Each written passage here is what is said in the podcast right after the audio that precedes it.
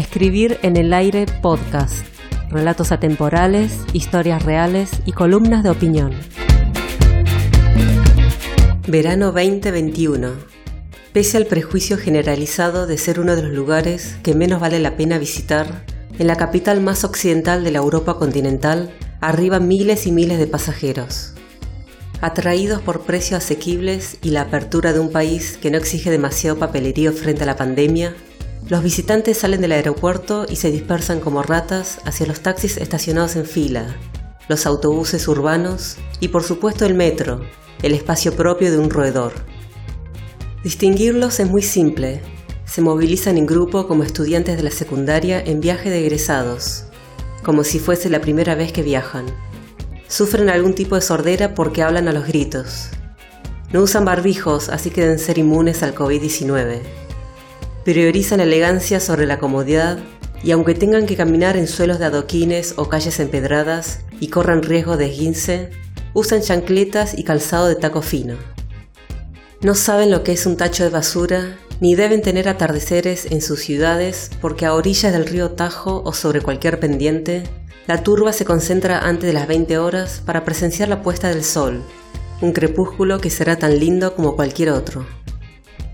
La ciudad de las siete colinas es excelente para endurecer las pantorrillas. Entre subidas y bajadas se entiende por qué los portugueses mantienen el peso pese al consumo de carbohidratos proveniente de su excelente panadería. El visitante del montón, ese que acostumbra a viajar en taxi y que probablemente no hace ejercicio suficiente en su país de origen, Verá con temor alguna cuesta y optará por subirse a un tranvía o contratará un tuk-tuk, vehículo tres ruedas típico de Asia. Los rickshaw motorizados de colores llamativos, conducidos por guías de dudoso conocimiento, han invadido esta ciudad y por ello, de vez en cuando, se ve alguna pelea callejera entre estos coches y la gente local. Aunque uno intente pasar desapercibido entre la horda de turistas que colma la ciudad, es muy probable que algún tuk-tuk pase, frene y quiera convencerlo de subirse mientras una fila de autos detrás de él le empieza a tocar bocina porque está tapando la estrecha calle. ¿Será que me hizo recordar a los taxistas en Cartagena, Colombia, que acosan a los turistas de una manera aturdidora? Porque enseguida dijimos no gracias repetidas veces, hasta que finalmente el triciclo nos dejó en paz. En la ciudad de los azulejos, como también ocurre en otros lugares como Barcelona, antes de poner un pie en la calle hay que mirar hacia todos lados para no ser atropellado por algún patinete o monopatín eléctrico.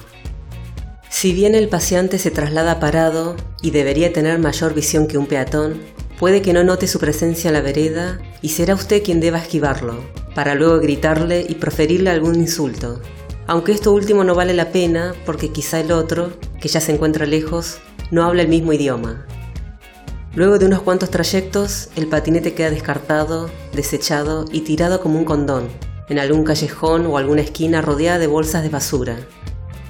La ciudad de los tejados rojos se convierte poco a poco en un cementerio de juguetes para adultos. A falta de rutina y de cumplir un horario, los salvajes se mueven de acá para allá. Como una plaga, todo lo que tocan lo arruinan. Al cabo de innumerables observaciones que he podido recolectar de todos mis viajes alrededor del mundo, puedo comprobar que el turista al montón, de cualquier nacionalidad, edad y clase social, es desfachatado, irresponsable y descarado. Afuera hace todo lo que no hacen sus pagos. Duerme en el piso como un pordiosero, tira basura al suelo, hace colas interminables, vive en estado de embriaguez constante y no come, devora, Come tan rápido que te quita el apetito de solo verlo. El turista mira pero no observa, y es tan perezoso que ni siquiera se detiene a leer los epígrafes de las obras de un lugar histórico. He visto que le saca fotos para, supongo yo, recordar por dónde estuvo paseando. A lo que debo agregar, no tiene memoria. Esta clase de individuo recorre un museo como quien está en un centro comercial mirando vitrinas y conversando, haciendo un chiste cada tanto y solo se detiene en algún punto del itinerario para sacarse una selfie e inmediatamente publicarla en las redes sociales. La gente en Instagram es al parecer la más feliz del mundo. Portugal no es solo Pessoa, Portugal es mucho más que Pessoa. Durante aquellos días pude caminar por Lisboa, Sintra y Porto, entre otros lugares, sin desmayarme en exteriores gracias a su clima casi perfecto. días de sol pleno, calor seco y brisa fresca. La población es amable y si bien muchos hablan portugués, español e inglés, los que no son trilingües hacen entender como sea. La gastronomía es tan deliciosa que se asemeja y supera en algunas ocasiones a la de su país vecino. Sin embargo, es una pena que el arte culinario local intente adaptarse al paladar internacional al punto de elaborar y presentar platos y recetas cada vez más globalizados y con menos personalidad tradicional. La pérdida de identidad particular no es solo propia de estas ciudades, sino que está ocurriendo desde hace un tiempo en otras capitales y metrópolis del mundo.